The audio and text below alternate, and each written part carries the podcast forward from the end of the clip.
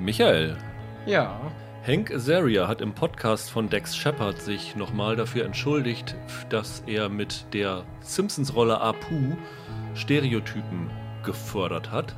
Welcher Seriendarsteller sollte sich im Nachhinein noch für seine Rolle entschuldigen? Keine Ahnung, ob die sich je entschuldigt hat, aber wenn nicht, dann sollte sie es auf jeden Fall nochmal tun. Und wenn ja, dann trotzdem nochmal. Und zwar Debbie Ryan, Hauptdarstellerin von Insatiable damals bei Netflix. Insatiable, Insatiable. ja, ja. Oh ja, schlimme Serie. Wo sie ja eine, ich glaube, die Patty hieß sie, ein, ein Mädchen gespielt hat, das wegen ihres Übergewichts gemobbt wird, dann durch einen Krankenhausaufenthalt schlagartig schlank wird und dann, ja, als jetzt wie die Serie es darstellt, heiße junge Teenie-Braut dann quasi in der Highschool sich an ihren ehemaligen Peinigern rächt. Also wenn es eine Serie gibt, die zig äh, Stereotypen und Ressentiments genährt hat, dann war es wahrscheinlich dieser Unfug und da sollte sich die Debbie Wine ehrlich gesagt bis heute für schämen. Ja, ich bin in der Zeit noch ein bisschen weiter zurückgegangen zu einer Serie, die ich tatsächlich zugeben muss, als ich 12, 13 war, sehr lustig fand, aber im Nachhinein die schon sehr, sehr problematisch ist. Und zwar El Bundy in Eine schrecklich nette Familie, die Ed O'Neill-Rolle, über die sein Co-Star Katie Segal im Nachhinein gesagt hat, dass diese Serie so unfassbar sexistisch gewesen sei und Frauen so erniedrigt hätte. Und ähm, da ist durchaus was dran. Also die läuft im Moment auch immer noch ab und zu auf irgendeinem deutschen Sender, Wochenend, äh, vormittags, da bin ich beim Sepp mal reingeraten und aus heutiger Sicht ist das schon wirklich sehr, sehr problematisch, was da gesagt wird. Und von daher Ed O'Neill, glaube ich, mit seiner Modern Family Rolle kann er auch aus heutiger Sicht da sich dann gebührend für distanzieren und sagen, ja. dass das so eine andere Zeit war und dass es im Nachhinein bedauern würde, diese Rolle gespielt zu haben. Ja. Hallo und herzlich willkommen zu einer neuen Ausgabe von Serienweise. Mein Name ist Rüdiger Meier und ich begrüße ganz herzlich Michael Hille. Hallo.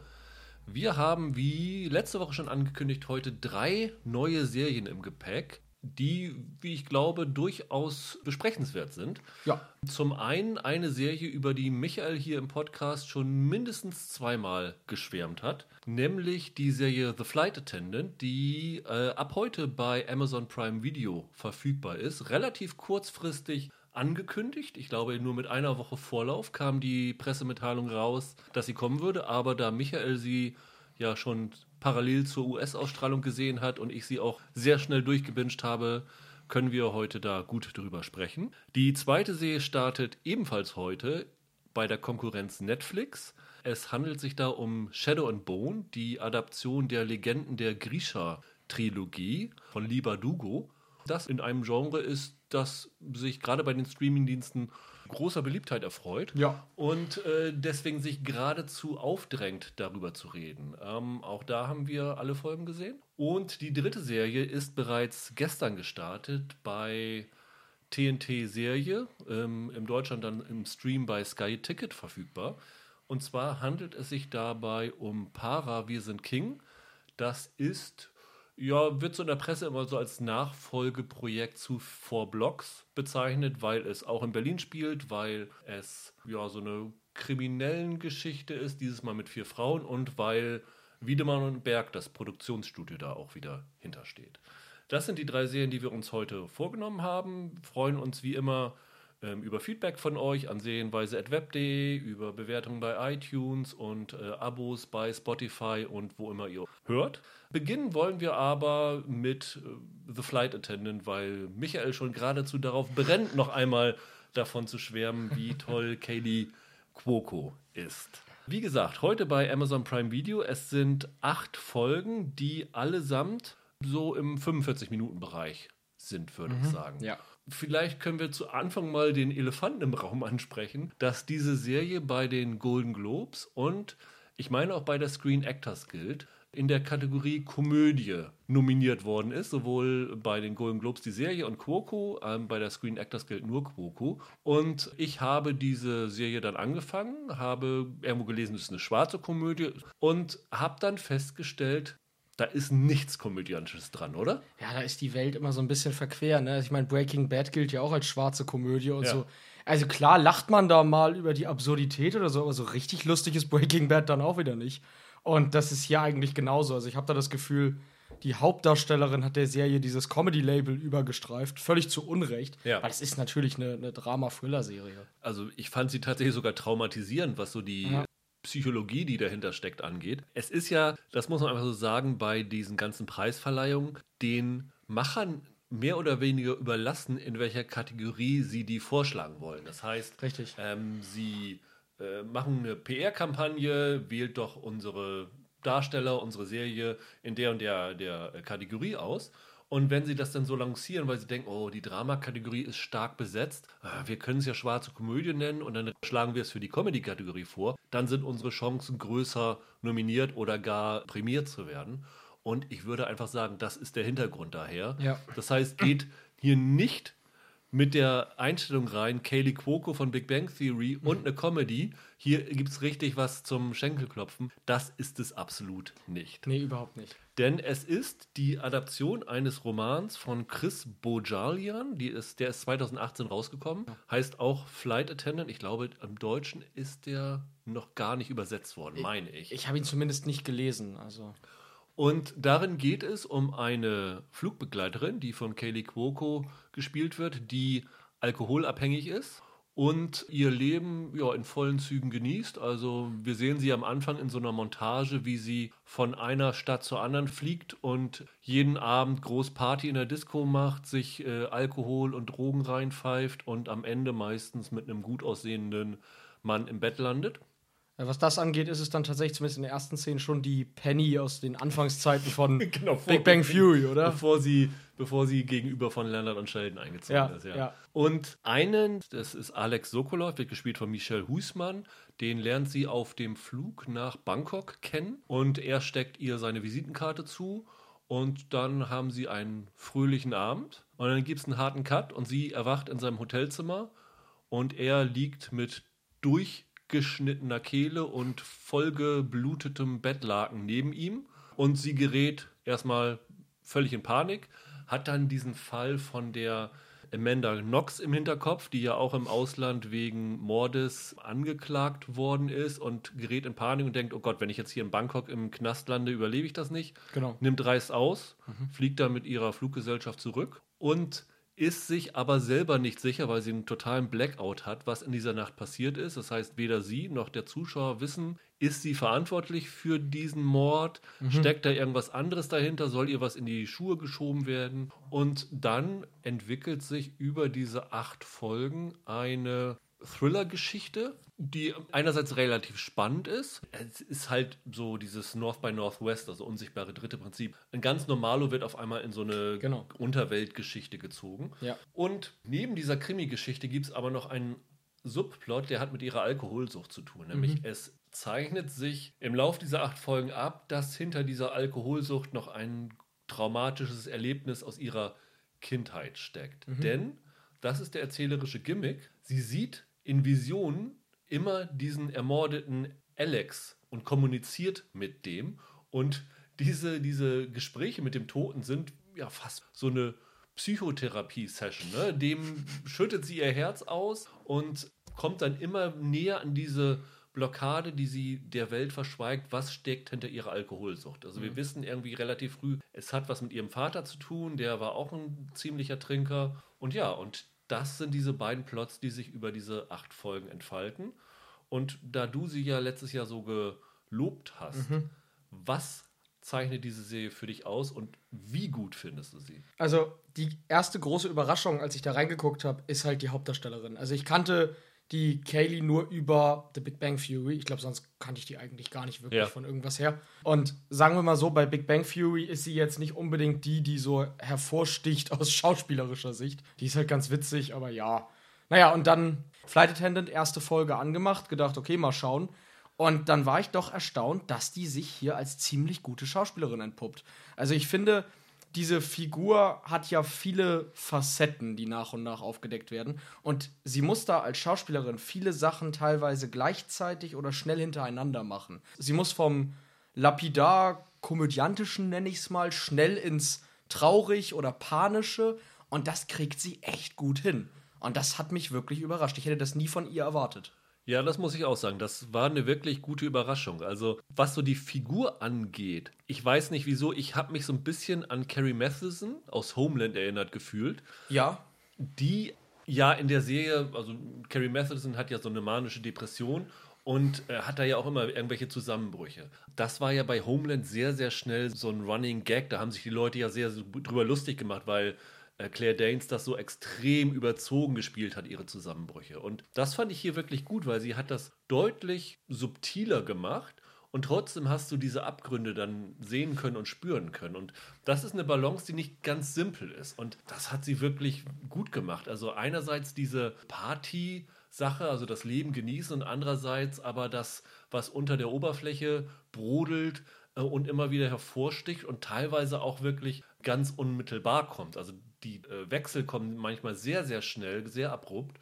Da gab es nicht einen Moment, wo ich gesagt habe, das ist jetzt aber unglaubwürdig oder irgend sowas. Und das fand ich auch sehr, sehr überraschend. Ich finde überhaupt äh, dafür, dass sie jetzt zwölf Jahre quasi vor Publikum eine Sitcom gedreht hat, das ist ja quasi abgefilmtes Theater, wo du ja wirklich sehr überzogen mit großen Gesten spielst, finde ich sehr überraschend, wie nuancenreich ihr mimisches Spiel dann auch Ja. geraten ist. Und dann ist die Serie natürlich so von der Genrekreuzung so ein bisschen genau My Cup of Tea, weil es ist ja einerseits ein etwas unkonventionelles Whodunit, sagt man. Also wer Ja. hat es getan, ne? Mit der zusätzlichen Frage, hat sie es vielleicht getan? Du hast eben gesagt, der unsichtbare Dritte. Ich stehe ja auf diese Hitchcockschen Geschichten, Ja. wo man mit so einer Figur, ne, die dann in so, eine, in so eine Welt gerät, die viel größer und gefährlicher ist als das, was sie kennt. Und ich finde, das setzt die Serie hervorragend um. Liegt auch daran, wie schick es gemacht ist. Es gibt so eine Art Eskalationsspirale, die mit jeder Folge größer wird. Also du hast nach jeder Folge das Gefühl, okay, jetzt hat sie sich noch mal tiefer in die ganze Nummer reinmanövriert. Da du es jetzt ja schon angesprochen hast, diese ganze Geschichte mit ihren ja, Visionen oder ihren, ihren Gesprächen mit dem Toten, das fand ich großartig. Es hatte für mich ein bisschen was von so einem, man könnte jetzt sowas wie griechischer Chor sagen oder so. Also so eine, so eine, so eine Perspektive von außen, die da so mit der Figur kommuniziert. Fand ich ganz schick. Das hatte immer so ein bisschen was von, ich war, wurde in der Schule mal gezwungen, Ödipus zu lesen. Und der Typ ermittelt ja am Ende auch gegen sich selber. Ja. Und das hatte immer, so- hatte immer so ein bisschen was davon, finde ich. Also ich fand, man musste sich am Anfang ein bisschen dran gewöhnen. Also das ist so, in den ersten Momenten ist das so ein Ding, huch, was machen sie denn hier? Es ist so ein bisschen wie, wie jemand, der die vierte Wand durchbricht. Und da brauchst du meistens so ein, zwei Folgen, um das für dich so zu akzeptieren, weil es so diese Erzählkonvention eigentlich bricht. Ja. Aber dann funktioniert das echt gut, weil der Michel Husmann, der ist auch super Der ist in, sensationell in dieser sogar. Rolle. Das ist dann so interessant, weil sie das halt auch benutzen, nicht nur als Gimmick, sondern um wirklich, ja, wie ich schon gesagt habe, so eine, so eine Seelenanalyse zu machen. Ich habe mich ja hier schon wirklich oft über solche Gimmicks ausgelassen, also 13 Reasons Why, als dann Hannah als Geist zurückgekommen ist und solche Sachen, weil ich es schwierig fand, wenn Figuren sozusagen unter dem Tod von jemand anderem leiden, diese Figuren zurückzubringen und die dann äh, mit denen kommunizieren lassen, weil es dann dieses Sie ist weg Aspekt nicht mehr da ist. Ja. Hier ist es aber ja, ihr Trauma ist ja gar nicht der Tote, das ist ja nur im Grunde am Anfang eine flüchtige Bekanntschaft, sondern ihr Trauma sitzt ja tiefer. Und von daher finde ich das hier durchaus clever gelöst und, und gut gemacht. Das Buch hast du nicht gelesen, oder? Nein, nein, nein. Weil ich weiß nicht, wie das in dem Buch gelöst worden ist. Könnte natürlich sein, dass das im Buch innere Monologe Ja. sind, die sie jetzt in Dialoge verwandelt haben, ne? Aber haben sie auf jeden Fall sehr, sehr gut gemacht. Und ich finde die Sache, die du mit Hitchcock angesprochen hast, treffend, weil es gab so Locations, die dich wirklich an Hitchcock erinnern. Es sieht halt nicht alt aus, aber es hat so von der Stimmung her was, was an Hitchcock teilweise was an Film Noir Genau. ähm, angelehnt ist. Und äh, das habe ich in letzter Zeit sehr selten gesehen. Das letzte Mal, dass ich bei so einer Serie gesehen habe, die tonal auch relativ ähnlich ist, ist die erste Staffel von Homecoming gewesen. Ich glaube, wer das mochte, wird hier auch seine Freude dran haben. Jetzt, wo wir gerade bei Hitchcock-Parallelen sind, nun ist ja die Kaylee Kuko nun auch so ein bisschen eine klassische Hitchcock-Blondine. Also es gibt ja diesen Typus, richtig, und ich finde, den erfüllt sie auch ganz gut, nur dass sie quasi die Hauptrolle direkt selber übernimmt. Das ist bei Hitchcock ja meistens dann eher ein Mann.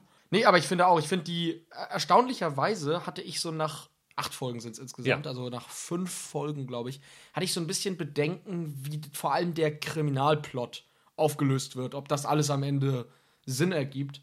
Tat es aber, fand ich. Also ich war auch mit der Auflösung ziemlich zufrieden. Vielleicht kann man sagen, es ist ja schon eine zweite Staffel bestellt. Genau, ich glaube 2022 soll die aber erst kommen, ne? Genau, Ja. Aber man kann schon sagen, die Staffel so für sich ist relativ in sich geschlossen. Ja, Also- kann, man, kann man so stehen lassen, ja. Finde ich. Man könnte das durchaus auch so als äh, One-Season-Ding gucken. Interessant ist dabei ja auch, dass Quoker ja hier nicht nur als Hauptdarstellerin dabei ist, sondern sie war ja die, die treibende Kraft, dass diese Serie überhaupt gemacht wird. Also sie hat in Interviews erzählt, dass sie, nachdem Big Bang Theory zu Ende war, überlegt hatte, wie will ich jetzt meine Karriere weiterhaben. Und äh, sie hätte sich auch ausruhen können. Also sie hat ja nun äh, in der letzten Staffel eine Million pro Folge bekommen. Also an Geld wird es ihr nicht mangeln. Aber sie hat gesagt, wenn du in Hollywood so ein, zwei Jahre aussteigst, dann bist du sofort vergessen. Und das Schlimme ist ja, gerade bei Frauen ist es ja auch so, dass wenn sie älter werden, dass äh, Hollywood sie dann auf einmal nicht mehr auf dem Zettel hat. Und da hat sie gesagt, okay, vielleicht macht es Sinn, also zum einen in ein ganz anderes Genre zu gehen, zum anderen aber auch, dass ich mich selber da engagiere und dafür sorge, dass ich selber gute Stoffe bekomme. Und dann ist sie, ich meine, sie hat so Buchläden im Internet gesurft. Und dann hat sie dieses Cover gesehen von dem Chris Bojalian-Roman. Und auf diesem Roman, auf dem Cover, ist ja so eine blonde Frau mit wehenden Haaren. Da hat sie sich dann auch so ein bisschen auf diesem Cover dann selbst erkannt und dann hat sie diese Prämisse, diese Einsatzprämisse, Stewardess wacht neben einem Toten auf, gelesen und gedacht, super, das finde ich super spannend. Hatte dann Angst, dass Reese Witherspoon das schon optioniert hat. hat erstmal ihren Agenten angerufen. Der hat gesagt, nee, nee, das ist noch frei. Und dann hat sie sich ganz schnell die, die Buchrechte gesichert und ist dann hier sozusagen die, die, die Hauptproduzentin dabei und hat sich wirklich, also gute Kompagnons dazu geholt. Also inszeniert worden ist die erste Hälfte der Staffel von Susanna Vogel, die ja zum Beispiel das, äh, eine Co-Autorin von Booksmart gewesen ist Genau. ähm, Ja. diesem, diesem wunderbaren kleinen Film. Sie waren dann halt auch so bei hier The Wilds, darüber haben wir geredet, da war sie ja Regisseurin dabei, bei dieser Utopia-Serie von Amazon. Ist schon relativ profiliert und auch die Inszenierung der Serie ist echt toll. Also die haben, glaube ich, sogar on Location das meiste gedreht. Ne? Ja. Also die Serie ist ja, ich glaube nicht alles, aber die Serie soll ja spielen in Los Angeles, in Bangkok, in, in Rom ist sie teilweise noch. Das sieht eigentlich ganz gut aus und auch die Darsteller sind ganz cool. Also neben den beiden, den, die wir schon erwähnt haben, ist ja noch Sosha Mamet. Die äh, ist, glaube ich, die Tochter von David Mamet. Die äh, von Girls, die spielt die beste Freundin von Cassie, ist eine Anwältin, die sie dann in der Hoffnung, dass sie die irgendwie da rausholen kann, quasi in diesen Fall mit reinzieht.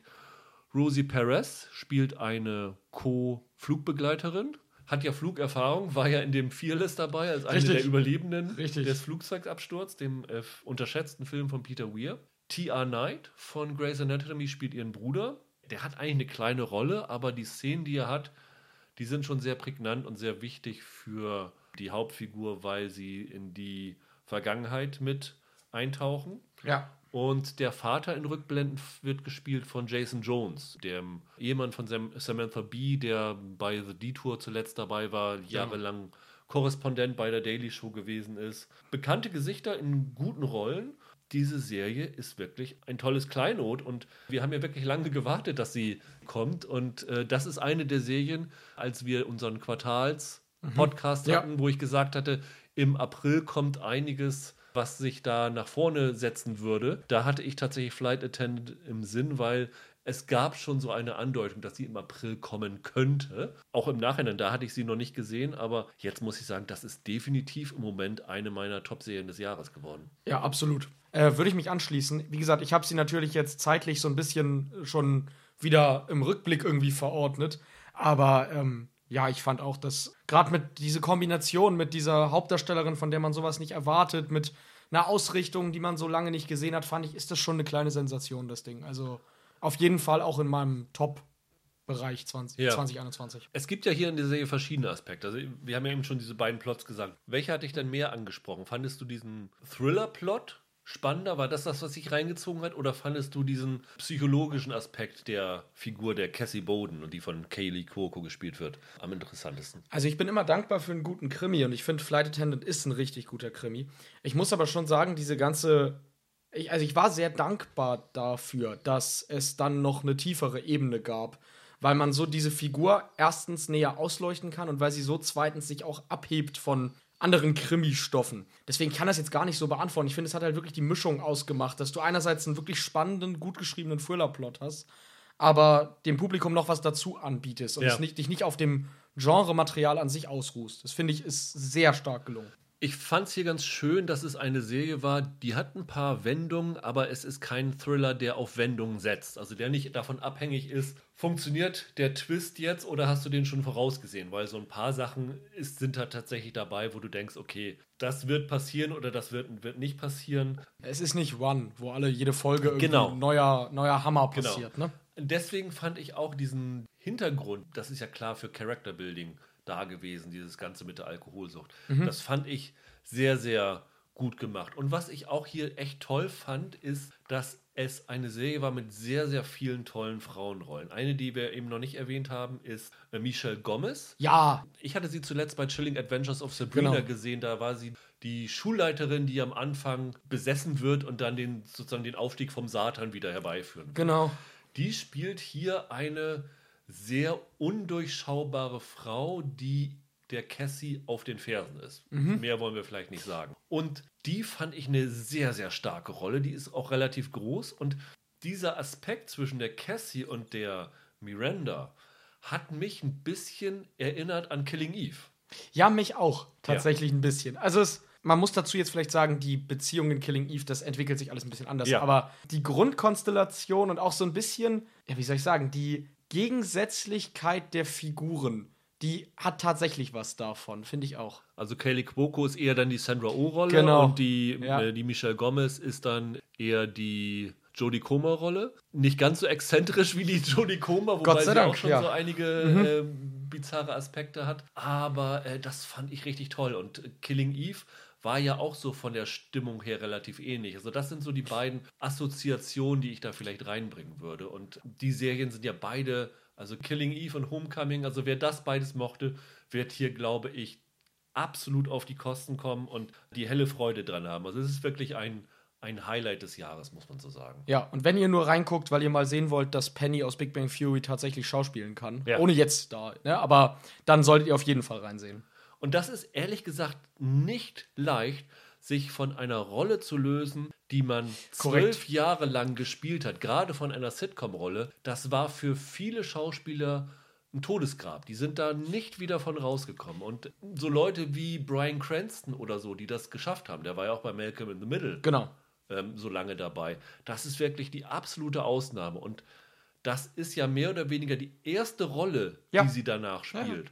Und dass man diese Serie guckt und diesen Gedanken hat, das ist Penny aus Big Bang Theory, dem, dass man den spätestens nach der ersten Folge wieder vergessen hat, das ist schon eine ziemliche Leistung. Und das kann man nicht hoch genug würdigen. sie hat sich da halt auch die perfekt, den perfekten Stoff ausgesucht, Ja. weil, wie ich sagte, sie fängt die Rolle an als so eine Penny Ja. aus Big Bang Theory. Und dann emanzipiert sie sich in eine andere Richtung. Wie gesagt, großes Tennis. Genau, also und das ist auch eine Serie, die man trotz dieser 45 Minuten Folgen sehr schnell durchbingen kann, Ja. mit großem Vergnügen. Also ich habe es, glaube ich, an zwei Tagen oder zwei Abenden durchgeguckt, aber auch nur, weil der Tag dann ausging am ersten Abend und ich am nächsten Morgen früh aufstehen musste, sonst hätte ich die gerne am Stück durchgeguckt. Dann lass uns zu unserer zweiten Serie kommen. Shadow and Bone, auch acht Folgen, auch heute gestartet, in diesem Fall bei Netflix. Folgen sind ah, ein bisschen länger als bei Flight Attendant, gehen so eher in den 50, 55 Minuten Bereich und ist, würde ich sagen, der Versuch von Netflix, das erste Mal so ein richtig, na, vielleicht ist es das zweite Mal, so ein richtig großes Fantasy-Epos aufzubauen, was so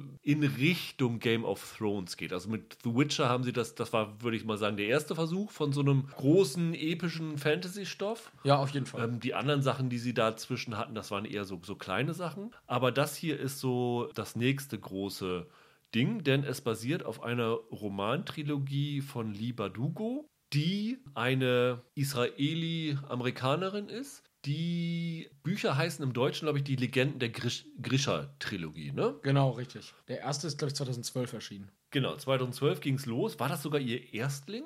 Und für ein Debüt war das, glaube ich, schon ein ziemlich enormer Erfolg. Und äh, da ist es jetzt nicht verwunderlich, dass sich hier jemand die Adaptionsrechte gesichert hat Das- an dieser Serie. Die Adapt das mit der Adaption hat ja eine lange Hintergrundgeschichte. Ja. Ne? Also ich glaube, im, im Juni oder so ist der Roman veröffentlicht worden, 2012. Und irgendwie schon vier Monate später oder so wurde da eine Verfilmung angekündigt. Da wollte man noch den Harry Potter-Hype Ja, mitnehmen. Da hatte Potter ja gerade aufgehört. Ähm, aber das ist dann irgendwie alles nie so richtig in die Pötte gekommen. Und stattdessen ist es dann jetzt irgendwie zu Netflix gekommen über die Jahre. Genau, und äh, für die Adaption verantwortlich ist Eric Heiserer. Die meisten haben wahrscheinlich von ihm Bird Box gesehen. Ja, Das Beste, was er wahrscheinlich bisher gemacht hat, war das Drehbuch für Arrival, diesen großartigen Sci-Fi-Film mit äh, Amy Adams. Bloodshot hat er auch noch gemacht, ne? Ja. mit Vin Diesel. Dieses, das ist noch recht neu von ihm, ja, ja. Ich wollte jetzt eigentlich so eher in die positive Richtung gehen. Ja, naja.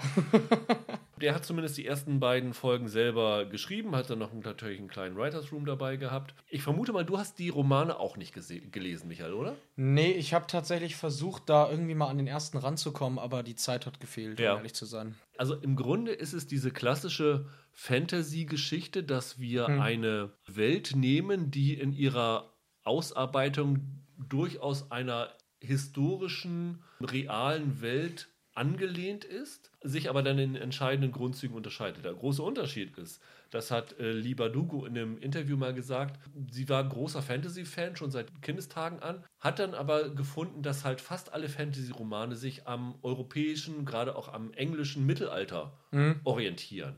Herr der Ringe und so. Herr ne? der Ringe, Game of Thrones, Ja, ja. Das, das ist ja die sehr, sehr offensichtliche Inspiration dafür gewesen. Mit Bogen und Rittern und. ja, Genau. Und sie hat jetzt gesagt, ich meine, sie ist irgendwo in der Bibliothek über ein Buch über die russische Geschichte gestolpert. Und Ah, ja. fand das sehr faszinierend, dieses zaristische Russland sozusagen als Aspekt zu nehmen und hat dann Shadow and Bone an dieses zaristische Russland angelehnt. Also du siehst da wirklich, diese Klamotten hier in der Serie sind sehr mit den Fellmützen daran angelehnt. Genau. Es gibt hier Orte, Novokribisk, das äh, ja sehr deutlich an Novosibirsk angelehnt ist. Genau. Die feudale Ausgestaltung der Reiche erinnert an, an Russland. Äh, sogar auf dem Buchcover von dem Shadow and Bone sind so diese berühmten russischen runden Türmchen da drauf und sowas. Also das ist ganz, ganz eindeutig an, an Russland angelehnt. Was wirklich dazu führt, dass diese Serie allein so von der Welt her sich durchaus abhebt von anderen Fantasy-Stoffen, die man zuletzt gesehen hat. Es wirkt auf jeden Fall recht frisch, also Ja. weil das Setting noch so unverbraucht ist. Ne?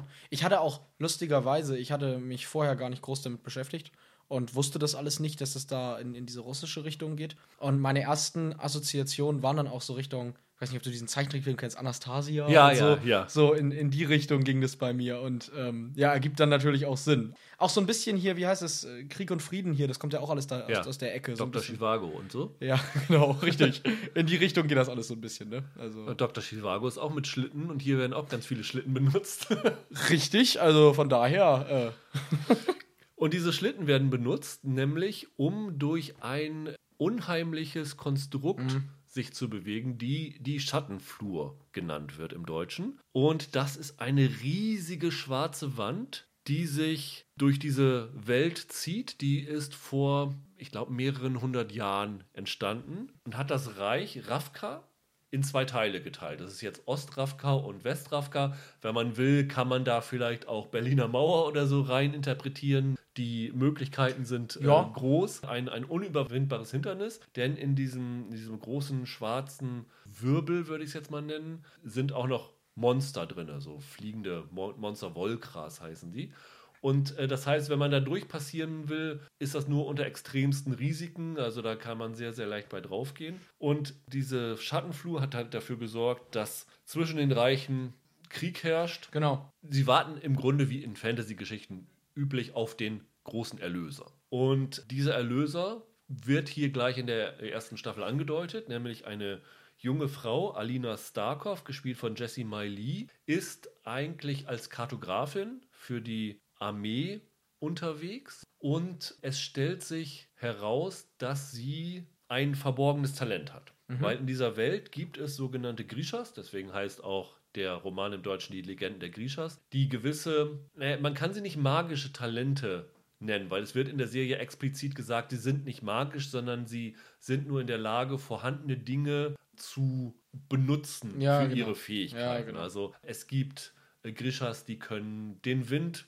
kontrollieren, es gibt Grishas, die können Feuerballe werfen, es gibt welche, die können heilen und also so diese obligatorischen, ich nenne es jetzt in Anführungsstrichen, Superheldenfähigkeiten. Mhm. Und sie, die Alina Starkov, hat das verborgene Talent, dass sie die Sun Summoner im Englischen ist. Und durch diese Fähigkeit, die sie noch nicht kontrollieren kann, weil ähm, es wurde bisher nicht entdeckt, dass sie eine Grisha ist, weil sie sich in dem Waisenhaus, wo sie zusammen mit ihrem besten Freund Mel, gespielt von Archie Renault, aufgewachsen ist, immer diesen Tests Ja, entgangen ist Genau. und deswegen, deswegen nie rausgefunden ist. Und jetzt kommt es aber raus. Und weil sie halt die große Hoffnung ist, dass sie als Sun Summoner in der Lage sein könnte, diese Schattenflur einzureißen. Und deswegen wird sie von dem General Kirigan, der von Ben Barnes gespielt wird, den wir zuletzt in äh, Westworld genau. gesehen haben. Richtig, ja.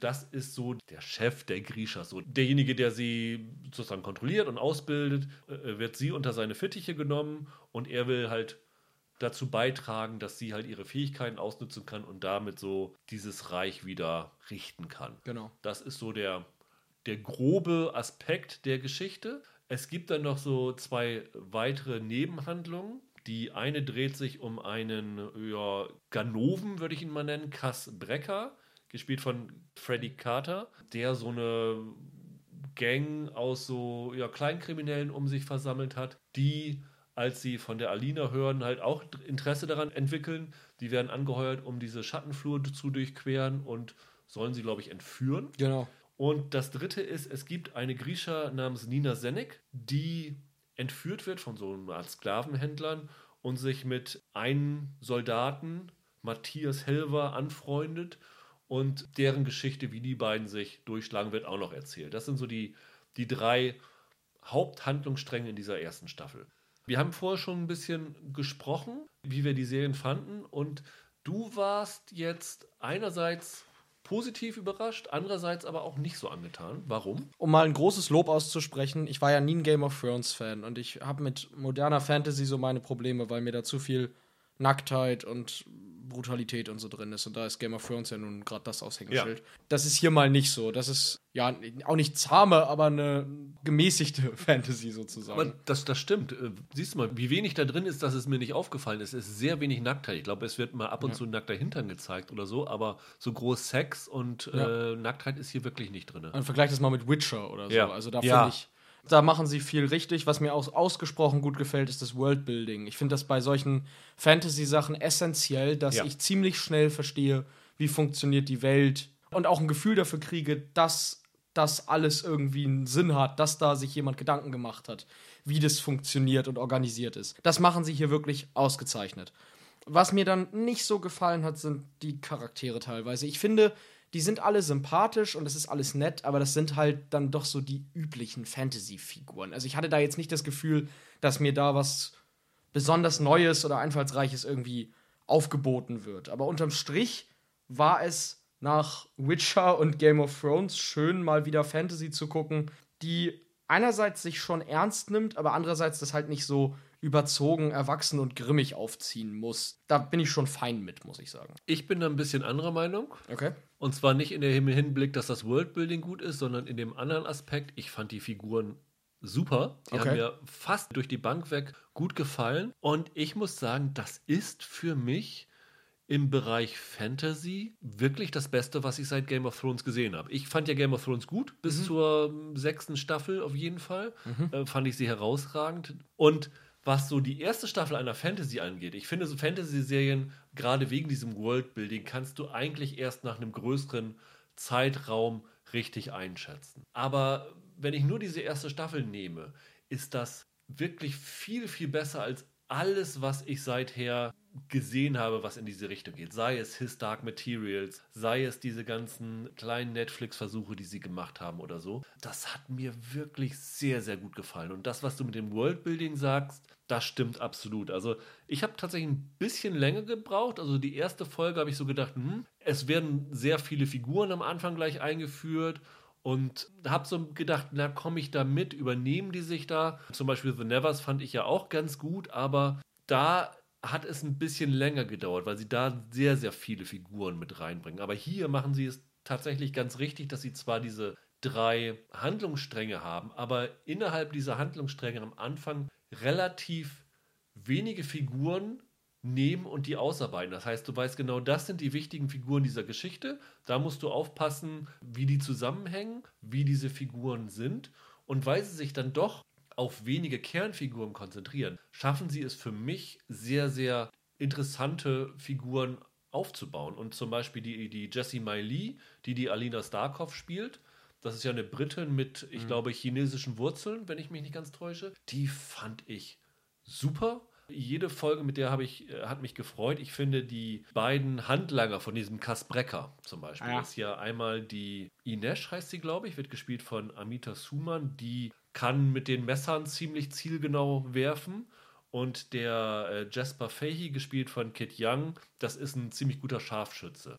Der ist auch so ein bisschen, kann man vielleicht sagen, der Comic Relief dieser Serie. Die fand ich auch toll. Also mit denen habe ich sehr, sehr gerne Zeit verbracht. Was vielleicht noch nicht ganz so super ist, ich finde den Bösewicht der Serie, den wir jetzt nicht verraten, wer es ist, den fand ich ein bisschen schwach. Also das war so ein Ding, wo ich denke, da hätte man vielleicht noch ein bisschen mehr investieren können. Aber in diese Welt geworfen zu sein, die wirklich fantasyhaft und doch neu wirkt und diese verschiedenen Orte anzusteuern, weil du wirst tatsächlich in die verschiedenen Städte mal kurz reingeworfen. Du lernst eigentlich jede Stadt auf dieser Welt, also es gibt dann auch so eine, so eine Karte, relativ kurz kennen. Und das ist dann wirklich wie Game of Thrones, wo du ja wirklich, also die Game of Thrones Welt ist natürlich noch ein bisschen größer als die Shadow and Bone Welt, aber du hast hier ganz, ganz viele verschiedene Orte, die allesamt faszinierend auf ihre Art sind, sich auf kleine Arten unterscheiden und du trotzdem weißt, das war mal eine Welt, die zusammengehörte und jetzt irgendwie durch dieses Ereignis auseinandergebrochen ist. Das war eine Welt, in der ich wirklich sehr, sehr gerne war und Figuren, mit der ich sehr gerne viel Zeit verbracht habe. Und das ist auch eine Serie, die für mich im Moment zu den besten fünf des Jahres gehören. Ich finde jetzt hinsichtlich dieses Worldbuilding Aspekts finde ich halt so beeindruckend, wie viel sie in recht kurzer Zeit einführen, ohne dass es unübersichtlich ja. wird. Sie erzählen ja, hast du ja gesagt, dabei auch noch drei Handlungsstränge. Das ist ja nicht nur Herr der Ringe, Frodo hat den Ring und will ihn ins Feuer werfen und dann lernt er nach und nach andere Leute kennen, sondern es sind von Anfang an drei verschiedene Handlungen. Und wie du sagst, ich finde zum Beispiel Game of Thrones hat das ja damals so gemacht, du hast in einem recht kleinen Areal angefangen und die Welt wurde immer größer. Du hattest mit jeder Folge mehr Gespür dafür bekommen, wie groß diese Welt eigentlich ist. Wobei, die haben das bei Game of Thrones ja auch gemacht, dass du dann noch die äh, Essos-Geschichte mit äh, Danny hattest und so. Das wurde ja auch so parallel erzählt. Ne? Das, das, stimmt, aber du bist bei allen Geschichten vom Kleinen ins Große. Ja. Und ich finde, hier sind sie sehr viel schneller, sehr viel größer und kriegen es trotzdem gut hin. Und ich habe dann die ganze Zeit überlegt, wenn ich an sowas denke wie jetzt Waste by Wolves, was ist ja, letztes Jahr, oder Tribes of Europa und so, ja. dieser ganze Kram. Die haben das alle auf recht schlichte Art und Weise versucht zu lösen und sind alle so ein bisschen daran abgeschmiert, dass sie das nicht schnell genug hinbekommen haben. Und da finde ich, kann man von dieser Serie echt was lernen, wie man das vernünftig macht. Ich teile auch, wie gesagt, ja deine Ansicht, die Figuren sind auch alle wirklich sehr sympathisch, das stimmt schon. Die Schauspieler, also gerade die Hauptdarstellerin, finde ich super. Äh, mein, mein Problem ist halt, ich habe diesen ganzen Young Adult Fantasy-Kram so ein bisschen ja über und das hier ja. ist jetzt zwar nicht Young Adult, aber dieses ganze, ne, die Auserwählte, das Waisenkind und das ist alles so, ja, kennt man halt, ne? Äh, Young Adult finde ich ist das hier aber jetzt nicht unbedingt, oder? Äh, ich würde es fast auf der Grenze äh, sagen, ne? Also die, die Jessie Miley, die ist 25, also ja. die Figuren sollen auch noch jünger sein. Ja gut, die Game of Thrones Figuren waren auch sehr jung. Also, ja. also ich finde, es ist nicht mehr Young Adult, als es Herr der Ringe ist. Ja, Herr der Ringe ist jetzt auch kein Young Adult. Nee, nee, das stimmt. Produkt, also nicht wie Harry Potter oder so. Ja wie gesagt, ich finde diese ganze Mischung recht charmant. Unter meinen Top 5 Serien wäre sie, glaube ich, nicht, weil ich nicht genug Investment in die Figuren hatte. Ja. Aber das ist schon, ich glaube auch, dass das eine Serie ist, die mit weiteren Staffeln wächst. Ja, das ist gut möglich. Die ihr volles Potenzial noch entfalten kann später. Ich würde mal vermuten, dass sie tatsächlich auf ähm, drei Staffeln angelegt sein mhm. wird. Also drei Bücher halt. Genau es ist relativ grob, diese erste Staffel zeichnet ziemlich genau die, äh, das erste Buch nach. Okay. Du hast tatsächlich so, ein, so, ein, so eine Art Cliffhanger-Ende. Das ist definitiv eine Serie, wo ich ziemlich sicher bin, dass Netflix schon im Hintergrund eine zweite Staffel genehmigt hat. Die Kritiken, die ersten, die raus sind aus den USA, sind, sind fast alle auch positiv, sehr, sehr positiv. Ja. Also das ist tatsächlich was, wo ich ziemlich sicher bin, dass es weitergehen wird. Und das ist auch was, wo ich mich wirklich drauf freue. Und das ist halt das Überraschende. Mir geht es nämlich eigentlich auch genau wie dir, dass ich auf Fantasy-Stoffe genau wie auf Superheldenstoffe eigentlich im Moment nicht mehr so gierig bin, ja. weil ich so das Gefühl habe, oh, jetzt alle zwei Wochen kommt irgendwas, was so versucht, diesen Markt zu besetzen. Da muss schon eine Serie sehr gut sein, um diese Schwelle für mich zu überwinden. Und dass Shadow and Bone das geschafft hat, allein das rechne ich ihr schon mhm. hoch an. Vielleicht ist sie deswegen in meiner Ansicht auch noch höher, weil halt in den letzten Jahren so viele eben daran gescheitert sind ich fand auch so, das Haupt-Action-Element ist ja hier immer, wenn sie diese Schattenflur queren. Und das ist, da kommen halt diese Schlitten aus. Also es gibt dann so sogenannte Skiffs, heißen sie hier. Die werden halt so offen da durchgezogen. Es wird auch irgendwann mit so einer Dampflok da mal durchquert. Und ich meine, in dieser ersten Staffel findet das dreimal statt, dass diese Schattenflur durchquert wird. Und ich habe mich trotzdem nie gelangweilt dabei und ich hatte nie das Gefühl, dass es sich so richtig wiederholt. Und da hatte ich so ein bisschen die Angst, oh, das soll jetzt die Hauptbedrohung sein, das wird jetzt immer wieder eingebaut. Nee, das fand ich gut gemacht. Und sie brachten immer so einen kleinen Aspekt neu rein, der mich dann doch gereizt hat. Und ich bin hochgespannt, wie das da weitergeht. Und ich glaube, die Serie von allem, was ich gelesen habe, dürfte auch für Fans der Bücher relativ positiv sein, weil sie sich dann doch sehr nah an den Büchern orientiert. Wir haben es jetzt, glaube ich, noch gar nicht gesagt. Ich finde, Effekte sind hier sehr, sehr gut. Ja. Also das ist ja bei Fantasy immer so ein bisschen die Krux. Das muss auch äh, glaubwürdig aussehen und das tut's hier. Also die Ausstattung finde ich ist, die Ausstattung ist super. Auch, ja. Ist ganz, ist ganz großartig. Ich finde, dass die Kostüme sind äh, teilweise ein Traum. Denkt man sich, wow, wie, wie, wie cool muss das gewesen sein, das anziehen zu dürfen für die, für die Dreharbeiten und die, so. Diese Gewänder, die sie ja, dann haben, ja, wenn die Alina dann an diese es ist ein Königspalast ja, äh, ja. kommt und ähm, dann vorgeführt wird, in Anführungsstrichen, dass sie ihre, ihre Talente äh, zeigen soll vor den großen hohen Herrschaften und dann ja. in edle Gewänder gehüllt wird. Die Grishas haben auch so eine tolle Dienstkleidung. Fantastisch. Ich bin dann ja anders als du. Ich bin ja auch ein recht großer Fan von His Dark Materials. Ich mag die Serie ja sehr gerne. Aber ich finde, was Shadow and Bone besser macht, ist die Action. Die Action bei Shadow and Bone ist wirklich gut gelungen. Also da haben sie wirklich Kameraführung und so, das ist alles top. Und ich finde, die Serie passt sehr gut zu Netflix. Einfach auch als Gegengewicht zu Witcher. Das sind so zwei Pole. Also zwei entgegengesetzte Pole irgendwie. Das ja. ist so die Bandbreite, in der sich das Fantasy-Genre bewegt. Und deswegen passt es super zu Netflix. Und weil wir über sowas hier nie sprechen und ich einen kleinen Titelfetisch habe. Ich finde ja die, den Titel Shadow and Bone, das ist so ein unfassbar banaler Titel, wie auch Game of Thrones, aber der ist verdammt eingängig. Also der ja. passt halt auch wie Faust aufs Auge.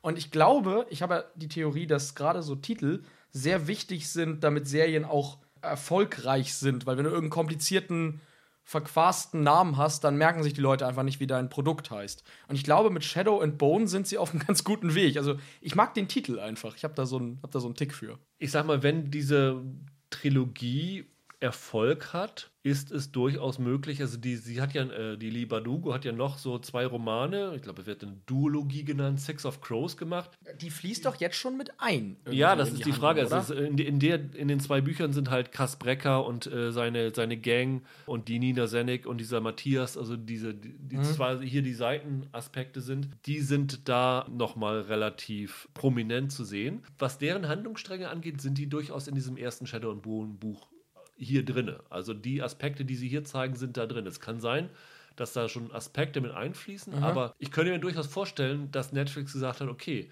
wir machen diese Trilogie und wenn die ein großer Erfolg wird, dann bauen wir da einfach sozusagen noch dran an und machen die anderen auch noch dazu. Ja, klingt ja super. Ähm, ja, das Spin-off ist schon fertig. Ja, ich bin wirklich überraschend äh, begeistert von dieser Serie und hätte das nicht erwartet, weil ich habe gedacht, okay, jetzt guckst du, dir, guckst du dir das an. Hab das auch relativ lange aufgeschoben, hab sie wirklich, obwohl die Screener schon länger vorlagen, diese Woche erst geschaut und hab die auch relativ schnell durchgebinged. Wird ja dann Ende des Jahres spannend. Wenn jetzt dieses Jahr noch die zweite Staffel The Witcher kommt, dann kann man das ja fast nochmal vergleichen. Ne? Also ja, du kennst ja meine Abneigung gegen The Witcher. Ich glaube, das äh, wird ja, nee, ein sehr einseitiger Vergleich nee, sein. Aber, aber wird ja dann recht spannend sein, auch zu sehen, wie, wie, wie beliebt jeweils dann die verschiedenen. Ja also ob sich Shadow and Bone da so ein bisschen gegen The Witcher durchsetzen ja. kann. am Ende des Jahres. Also von mir aus eine dicke Empfehlung, von dir eine eingeschränkte Empfehlung, aber ich glaube, wer Fantasy mag, Ja, sollte also- auf jeden Fall mal reinschauen. Ja, also äh, keine eingeschränkt, schon eine Empfehlung für jeden Ja. Fantasy-Fan. Nur, wie gesagt, ich, bin, ich reagiere reagier auf sowas schnell allergisch. Das ist alles. Mehr ist es dann auch nicht. Allergisch äh, hast du auch damals auf Four Blocks reagiert, ne? Oh, das ist so furchtbar. Lass uns bitte nicht über Vorblocks reden. Das ist, ich finde das ganz schlimm. Das ging mir übrigens auch so. Okay. Mhm. Ich war kein so großer Four Blocks-Fan. Deswegen habe ich auch bei Para Wir sind King gedacht, puh, muss das sein. Ja. Weil es wurde so, ja, auch in, im Marketing als weibliches Vorblocks verkauft. Hab auch gedacht, muss das sein? Dann kam auch noch dazu, dass äh, Jeanne Gourceau die Hauptrolle spielt, wo ich ja bei Barbaren nicht so ganz angetan von war. Deswegen habe ich gedacht, okay, muss das jetzt sein. Hab das aber reingeschaut und ich kann das schon mal spoilern, also nicht inhaltlich, aber meine Meinung spoilern. Ich war dann hier durchaus positiv überrascht von dieser Serie. Es geht um vier junge Frauen, die im Berliner Wedding aufwachsen. Um den Anschluss an Shadow of ein Bone zu machen, würdest du es als Young Adult Geschichte bezeichnen? Mehr als das andere. ja, also, es ist in gewisser Ja, Weise ja. ist es eine Coming of Age Geschichte. Das Ja, kann man ja, schon, kann das man schon Fall. Mhm. sagen. Das sind vier junge Frauen. Jazz, die ist wie gesagt von Django So gespielt. Fanta gespielt von Jobel Mokonzi. Haira von Soma Pisal gespielt und Razak gespielt von Roxana Samadi. So eine, so eine Mädchenklicke, beste Freundin seit langer Zeit. Die Hajra hat gerade eine, eine Jugendstrafe Ja. oder so, so abgesessen, weil das wird gleich in der ersten Szene gezeigt. Sie machen Party, die vier, und äh, geraten dann mit einem Ladenbesitzer aneinander und eine wirft dem eine Flasche an den Kopf, äh, weswegen sie dann für ein paar Monate weg ist. Und dann geht die Serie eigentlich richtig los mit dem Wiedersehen der vier Freundinnen. Die genießen zwar ihr Leben, haben aber nicht wirklich eine Perspektive, muss man sagen. Razak, die hat noch so den, den solidesten Part, die ist Zahnarzthelferin und äh, träumt sogar davon, glaube ich, eine Ausbildung zur Zahnärztin zu machen. Die Jazz hat zuletzt in einem Club als Tänzerin gearbeitet. Stripperin ist es nicht ganz. Und Fanta hat eine Mutter, die als äh, Reinigungskraft arbeitet, die aber Probleme haben, ihre üblichen Rechnungen, Strom, Wasser, Miete zu bezahlen ähm, und deswegen jeden Cent zusammenkramen müssen. Also so vier Mädchen, die jeden Cent umdrehen müssen und ums Überleben kämpfen. Kann man so sagen. Und denen fällt dann zufällig, weil die, die koksen auch, und dann will die Jess zu ihrem Dealer, findet da eine aufgebrochene Wohnung vor und in dieser aufgebrochenen Wohnung eine Tüte mit Ampullen voller Koks, die sie dann einstecken und sagen, einmal Para machen. Para ist das türkische Wort für Geld. Und beschließen dann halt selber ins Drogenverkaufgeschäft einzusteigen. In erster Linie äh, Freundinnen bei Partys diese Sachen zu verkaufen und mit dem Geld sich dann mal ein bisschen Luxus zu gönnen. Also die Jazz träumt von Gucci-Klamotten und solche Sachen. Und wie es dann bei solchen Geschichten ist, geht das, dieser Plan natürlich nicht auf. Der Dealer vermisst seine Drogen natürlich, kommt relativ schnell auf die Spur, dass sie dahinter stecken. Dieser Dealer selber hat auch noch Hintermänner, die ihm auf die Pelle rücken, weil die Drogen weg sind, weil 50.000 Euro, glaube ich, fehlen. Und er will dann das halt von den Mädels zurückhaben. Und das ist die Prämisse von Para. Viel mehr muss man da eigentlich nicht zu, zu sagen. Ist ja jetzt so in dem Genre recht klassische Geschichte, oder? Ja, Du kriegst einen ja. Haufen, Haufen Drogen in die Hand und dann bist du plötzlich am allerwertesten, weil du es zurückholen Ja. musst. Ja, ja. Wie hat's dir gefallen? Um mit was Positivem anzufangen, es ist erstaunlicherweise nicht die weibliche Version von Four Blocks. Nein. Das war die große Befürchtung, finde ich, dass man, dass man gedacht hat, die machen einfach dieselbe Serie nochmal, nur jetzt in rosa, um es mal ein bisschen Ja. zugespitzt Ja, zu sagen. Aber das ist es nicht. Es ist schon was Eigenständiges und es findet auch einen eigenen Ton, finde ich. Also das es hat. äh, Ich war recht positiv überrascht nach der ersten Folge. Auf lange Sicht habe ich, glaube ich, mit der Serie ein bisschen das Problem, dass mir jetzt die Figuren teilweise nicht so wahnsinnig sympathisch sind. Ich kann gar nicht mal erklären, woran das jetzt ehrlich gesagt liegt. Sagen wir mal so, dass diese, diese vier Mädels, ich kaufe denen ihre ja, Freundschaft oder ihre, ihr, ihr, ihr Band, das sie da quasi haben, ich kaufe denen das nicht so richtig ab. Und ich weiß, ich kann es nicht ganz erklären, aber ich finde, die Interaktionen zwischen ihnen fühlen sich nicht so lebendig an, wie ich mir das gewünscht hätte. Oder so authentisch, um jetzt mal diesen blöde Begriff, blöden Begriff zu benutzen. Aber davon ab, finde ich, macht das ein paar interessante Sachen. Also ich finde zum Beispiel, das kann man, glaube ich, verraten, die Folgen haben immer so eine Art Cold Opening, das so ein bisschen, hat mich ehrlich gesagt an Breaking Bad erinnert. Du fängst mit so einem Detail an Und später im Laufe der Folge ergibt sich dann für den größeren Kontext, warum dieses Detail so wichtig ist. Das fand ich zum Beispiel ganz charmant gelöst, fand ich ganz, ganz cool.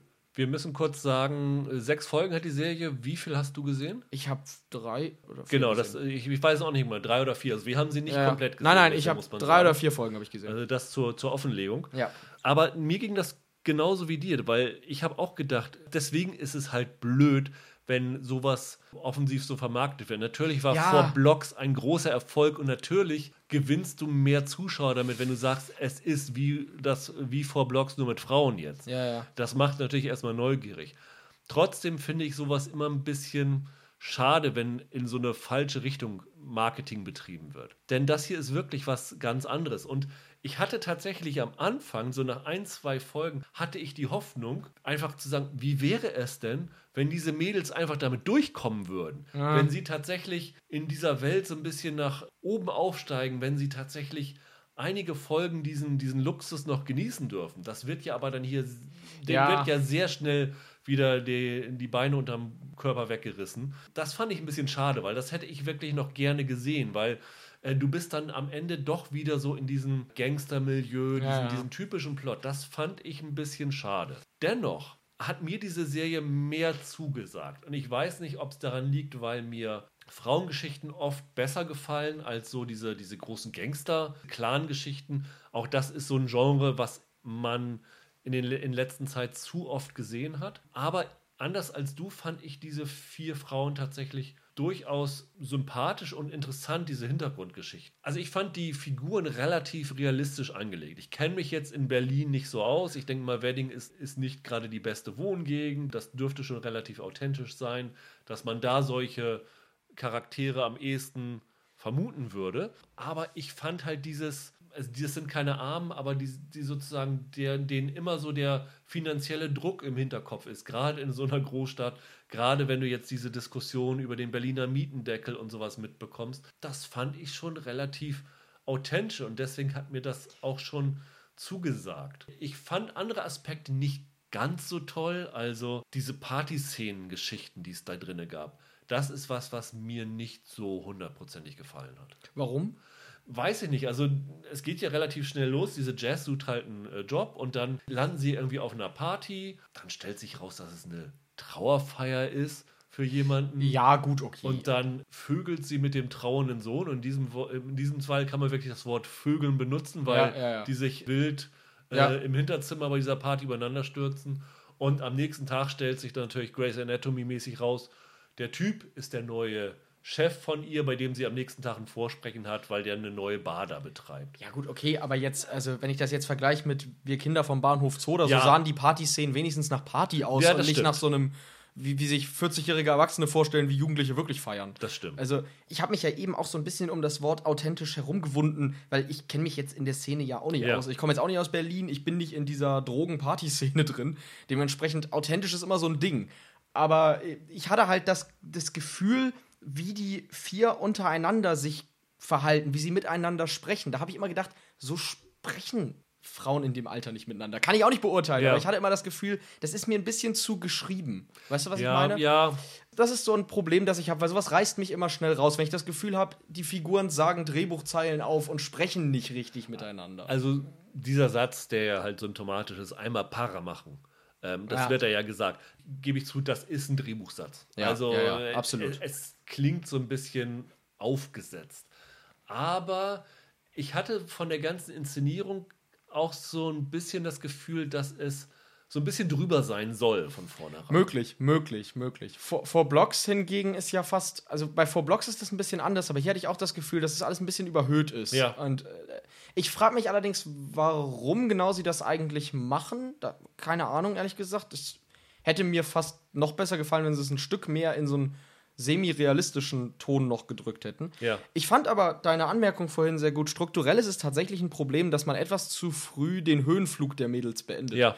Ich finde, Scarface wäre nicht so ein klasse Film, wenn das Geballer sofort losgehen würde. Sondern du hast halt erst so den, den Höhenflug von diesem Montana oder wie er heißt. Das ist ja so ein bisschen auch bei diesen ganzen Verbrechen zahlt sich nicht aus Geschichten und wie, diese ganze Kram. Du musst halt erstmal zeigen, warum das so verlockend ist Ja. und einfach auch um Fallhöhe aufzubauen. Und ich finde auch, hier sind sie ein bisschen zu früh dabei, das schon wieder einzureißen. Also das stimmt schon. Also wenn du bei Breaking Bad am Anfang gleich, Ja, ja, natürlich. in der, in der vierten Folge äh, verhaftet worden ist, bevor er das Ja. erste Mal Geld verdient hat oder irgendwas, Ja, ja. ähm, dann, dann wäre es auch nicht Breaking Bad geworden. Nee, klar, also der, der, der Sturz darf eigentlich echt erst recht Ja. spät kommen. Und ich finde auch, das Problem ist auch, dass dadurch die Figuren ein wenig, ja, ich sag mal, naiver wirken, als sie eigentlich sind, weil du halt sozusagen emotional nicht nachvollziehen kannst, warum sie das getan haben. Weißt du, wenn du halt wie bei Scarface, habe ich jetzt ja vorhin gesagt, zwei Stunden siehst, was für ein geiles Leben der Tony Montana führt, weil er die Drogen da vertickt, dann lässt du dich ja auch so ein bisschen mitreißen, du wirst so ein bisschen mitverführt. Ja. Und dies, das fehlt hier tatsächlich, das Es- stimmt schon. Es ist wirklich relativ schnell alles. Also die erste Folge ist im Grunde, wie wir zeigen die momentane Lage der, der Mädels. Dann finden sie die Drogen. Dann haben sie eine halbe Folge Freude, weil sie der arroganten Zicke im Gucci-Laden dann mal einmal zeigen können, hier. Das Ja, ist so diese, diese Pretty Woman-Szene, ne? So Mhm, Groben. Dann werden sie aber ganz schnell wieder von der Realität eingeholt. Und das Ja. ist wirklich schade. Und das ist, glaube ich, eine Serie, die durchaus auf mehr Staffeln auch angelegt sein soll, wie vor Blocks. Klar hast du natürlich immer mehr eine dramatische Fallhöhe, wenn sie von diesen, ihren Taten wieder eingeholt werden. Ja, aber das musst du halt aufbauen. Ja, deswegen, das fand ich ein bisschen schade. Ich weiß halt, wie gesagt, wir haben sie nicht komplett gesehen, wie das dann. Ja, ja. dann weitergeht.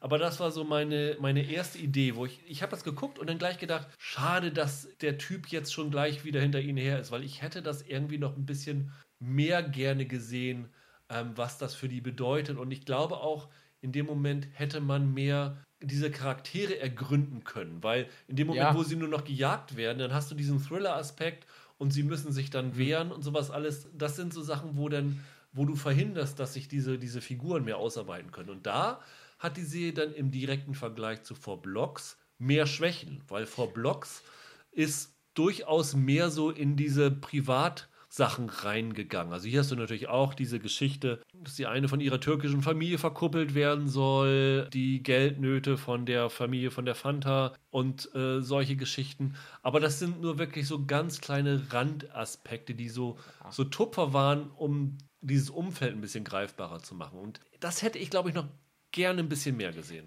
Konzeptionell stimmt das, aber vor Blocks hat das ja nicht gut gemacht. Dementsprechend finde ich jetzt nicht, dass nein. die wirklich ein Vorteil ist. Ja, ja. Also konzeptionell mag das stimmen. Ich finde halt, äh, wenn ich jetzt äh, Shadow and Bone als Vergleich bemühe, und das ist eine komplett andere Serie, Ja. aber Shadow and Bone hatte ich ja vorhin so ein bisschen ganz abgeschwächt vorgeworfen, dass es so ein bisschen mir zu viel Charakter ist und äh, weißt du, also dass es mir ein bisschen zu viel auf die Charaktere eingegangen wird, die ich nicht so doll fand.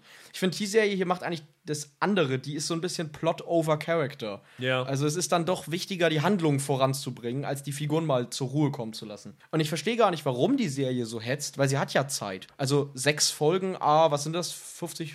Das ist doch massig Zeit. Also du Ja. musst doch gar nicht so hetzen. Aber es ist immer ein bisschen schwierig, ein Buch zu beurteilen, bevor man es zu Ende gelesen hat. Ne? Also es kann natürlich sein, dass das von hinten aufgedröselt irgendwie alles mehr Sinn ergibt. Das weiß ich nicht. Aber ich würde trotzdem sagen, dass mich diese Serie echt reingezogen hat. Also ich war wirklich dann doch überrascht, wie gerne ich Zeit mit diesen vier Mädels verbracht habe. Und man muss auch durchaus sagen, dass diese vier Frauenfiguren mit Abstand die Stärke dieser Serie sind. Also der prominenteste Name in der Serie ist David Schütter. Der spielt den vorher genannten Boss von der Jazz, diesen Barbesitzer. Ja, der hat dann auch noch so eine tragische Hintergrundgeschichte, würde ich es mal nennen. Das hat mich dann irgendwann gedacht, puh, interessiert mich jetzt nicht so wirklich. Ich möchte lieber Zeit mit diesen vier Mädels verbringen, weil ich die dann doch interessanter fand. Und auch wenn das ein bisschen over the top vom Drehbuch ist und teilweise auch over the top gespielt ist, also gerade die Jean Gorso-Rolle, die Jazz, die ist so ein bisschen drüber, muss Ja. man sagen. Ja. Aber es hat mich dann doch gepackt. Also für so eine Milieustudie aus Deutschland ist das doch eine der, der besseren Versuche aus der letzten Zeit. Und recht hochwertig gefilmt. Ja. Finde ich. Also, so ganz banale handwerkliche Sachen jetzt angeht, wirklich wie Kameraführung, Ausleuchtung und so, hat man da von, ich vermute, höher budgetierten deutschen Serien schon viel Schlechteres geboten bekommen. Also ich habe halt, es, es, dieses Jahr, es plagt mich halt die Erinnerung an Wir Kinder vom Bahnhof Zoo. Das verfolgt mich ein wenig und ich muss sagen, gerade mit der verglichen, die sicherlich noch wertiger aussehen möchte, Ja. finde ich, ist Para auf eine weniger aufgezwungene Art und Weise sehr schön anzugucken. Jetzt rein, rein visuell Ja. gesprochen. Ja. Das kann man durchaus mal loben. Also gerade auch jetzt im Vergleich hier zu Four Blocks, finde ich, sind da sehr schöne Einstellungen drin, schöne Ideen. Ist kein Reinfall. Auf Nee, gar keinen sie, Fall. sie sieht gut aus und wenn du schon Bahnhof Zoo als Beleg Ja, ja, äh, ja. anziehst, Ja. äh, die Drehbücher sind auch um Welten besser, das muss man auch sagen. Also das ist tatsächlich was, ich meine, sie wird im wöchentlichen Rhythmus laufen, das heißt, ihr habt da noch ein bisschen länger was von, die man gut immer mal jede Woche schauen kann. ich Und glaube auch, dass es keine richtige Binge-Serie ist. Ich glaube, es ist wirklich eine, zu der man immer zurückkehrt. Gerade weil diese Figuren so ein bisschen drüber sind, Genau. glaube ich, wenn man so viele Folgen nacheinander guckt, dann können sie vielleicht anfangen, auch so ein bisschen auf den Nerv zu gehen. Das könnte durchaus passieren. Ja, ich glaube auch, dass das eine Serie ist, die, die ganz gut davon profitiert, wenn man wöchentlich sich Ja. seine Dosis quasi abholt. Wer Four Blocks nicht mochte, sollte trotzdem dieser Serie eine Chance geben. Wer Four Blocks mochte, kann diese Serie aber trotzdem mögen, weil sie ist auf ganz andere Art und Weise trotzdem auf ihre Art gut gemacht. Ja, ja, aber wer sich jetzt auf ein weibliches Four Blocks freut, kann Nee. das damit jetzt aufhören, weil es ist es nicht. Sie sind halt nicht die Gangsterbosse, die hinter dieser Kriminalität stecken, sondern sie sind letztendlich mehr die Opfer, auf die sich diese Serie konzentriert. Man kann es so als Begleitserie zu Four Blocks vielleicht sehen. Es ist halt auch ein, ganz- eine ganz andere Herangehensweise an den Begriff Milieustudie. Ja. Ne? Also hier hast du ihn halt aus einer einerseits demografisch, andererseits geschlechtsspezifischen Sichtweise quasi. Und in Four Blocks ist das fast ein bisschen größer aufgezogen. Also da hast du recht, also noch diversere Figuren, sage ich das jetzt mal. Von daher ist der Blick da auch ein anderer. Ja. Also, drei Serien, die von meiner Seite aus eine Empfehlung bekommen. Zwei eine dicke, nämlich Shadow and Bone und Flight Attendant. Eine eine eingeschränkte. Bei dir Flight Attendant eine ganz, ganz dicke Empfehlung. Genau, oder? die, die müsst ihr gucken. Shadow and Bone solltet ihr euch mal ansehen. Und Para, wenn's, wenn das, was wir jetzt gerade geredet haben, euch irgendwie zusagt, dann. äh, Ich wüsste jetzt gar nicht, ob man das sonst empfehlen braucht. Also, wenn man, wenn man sich ein bisschen informiert und denkt, ja, das klingt gut, dann guckt man's. Sonst braucht man sich, glaube ich, nicht zwingend ansehen. ich sag mal, wer nochmal eine, eine halbwegs ordentliche deutsche Serie gucken will, wer gerne deutsche Serien guckt, auf jeden Fall mal reinschauen. Gut, also das die stimmt. ist wirklich Ja. Ordentlich gemacht, da kann man sich nicht drüber beschweren und das hätte auch ganz anders ausgehen können. Absolut. Dann hören wir uns nächste Woche wieder. Geplant ist aktuell noch ein Podcast mit Holger über Mosquito Coast und Intergalactic bei Sky. Der wird definitiv kommen, entweder nächste Woche oder übernächste Woche, weil ähm, zumindest eine der Serien ist eine, über die man sehr viel erzählen kann. Und ich bin schon sehr, sehr gespannt, wie Holger die beiden findet. Ja, und dann wünschen wir euch trotzdem noch ein schönes Wochenende. Bleibt gesund und bis nächste Woche. Macht's gut. Ciao, ciao. Ciao.